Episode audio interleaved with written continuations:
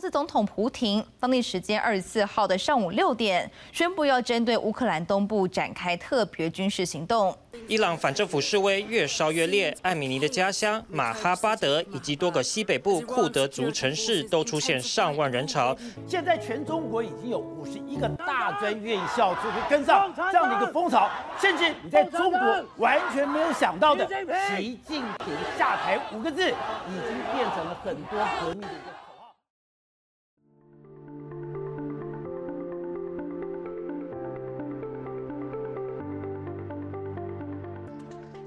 欢迎来到四零四档案馆，在这里，我们一起穿越中国数字高墙。中国数字时代本周推荐媒体：维吾尔人权项目。维吾尔人权项目通过搜集信息和研究，倡议推动东突厥斯坦维吾尔及其他突厥穆斯林权利。其在二零零四年作为美国维吾尔人协会项目设立，二零一六年成为独立非营利机构。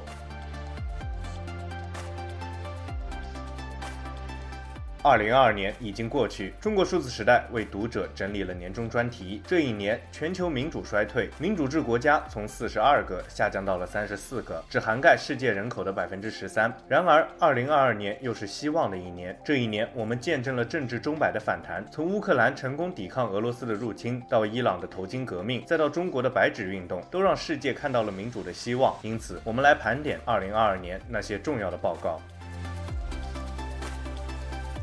人权方面，非政府组织人权观察年初发布世界人权报告称，习近平新时代以迫害人权为特色。报告中列举了十四项中国迫害人权的行为，包括习近平政府打压 LGBT 权利、打压女性权利、镇压劳工抗议、迫害私营企业家和对少数民族的迫害等等，并且强烈谴责中共当局的所作所为。由美国两党共同成立的机构中国委员会发布一份报告称，过去一年，中共一如既往地控制公民，将国家权力凌驾在个人权力之上。报告表示，二十大之后，习近平加速了个人崇拜的步伐，并且大力推动灌输意识形态的宣传。此外，中共当局还动员普通民众来推动政府的目标，与毛泽东时代征召个人监视邻居的做法如出一辙。此外，中国的迫害行为还延伸到了海外。人权机构保护卫士于九月二十八日发布一份报告，称中国违反国际法规，在五大洲数十个国家设置警桥海外服务站。这表示中国的长臂执法和跨国政压正在。在增加。作为应对，各国政府都开始大力清理本国的海外幺幺零。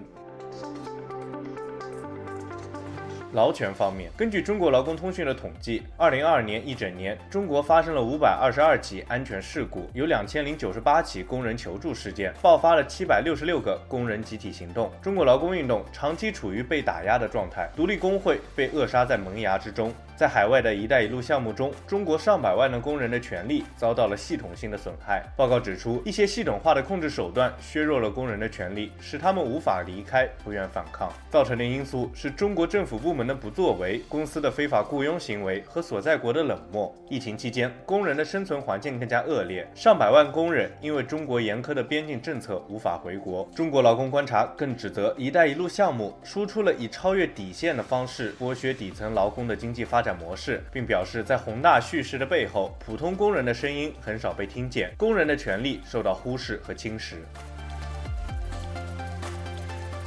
女权方面，中国性别平等的排名长期不佳。根据世界经济论坛发布的《二零二二年全球性别差距报告》，在统计的一百四十六个国家中，中国排名第一百零二位。对于中国来说，性别最平等的地方体现在经济参与和机会，排第三十七位；教育程度和政治赋权均排在一百二十位。最差的地方是健康和生存，排在倒数第二名，仅好于印度，低于巴基斯坦和越南。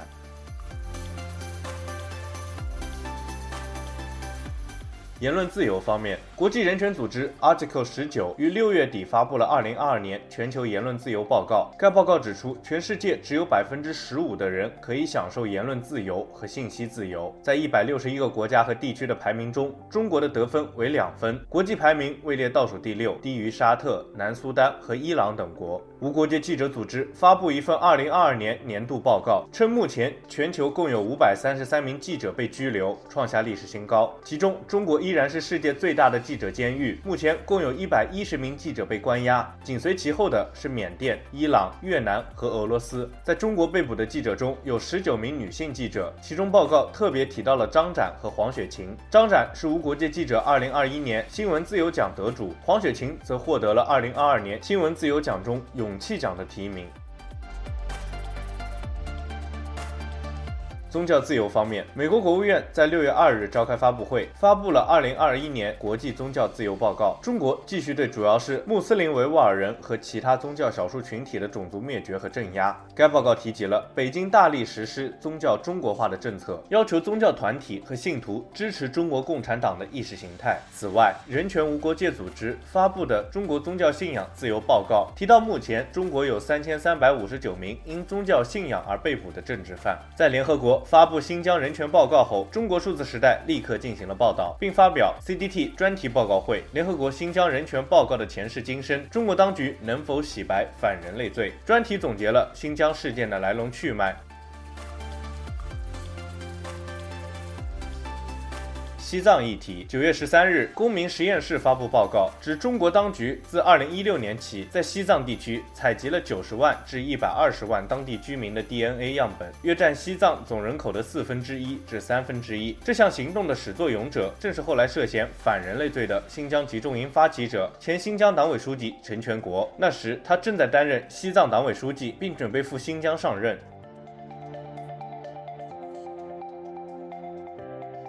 香港议题，六月二十日，《外交家》杂志刊登了自由之家高级研究员安吉利达特的文章。他指出，港版国安法对于香港五项重要的改变，并且彻底摧毁了香港的言论自由。港版国安法之下，香港记者协会因为政治压力，打破惯例，不再出版第三十期《香港言论自由报告》。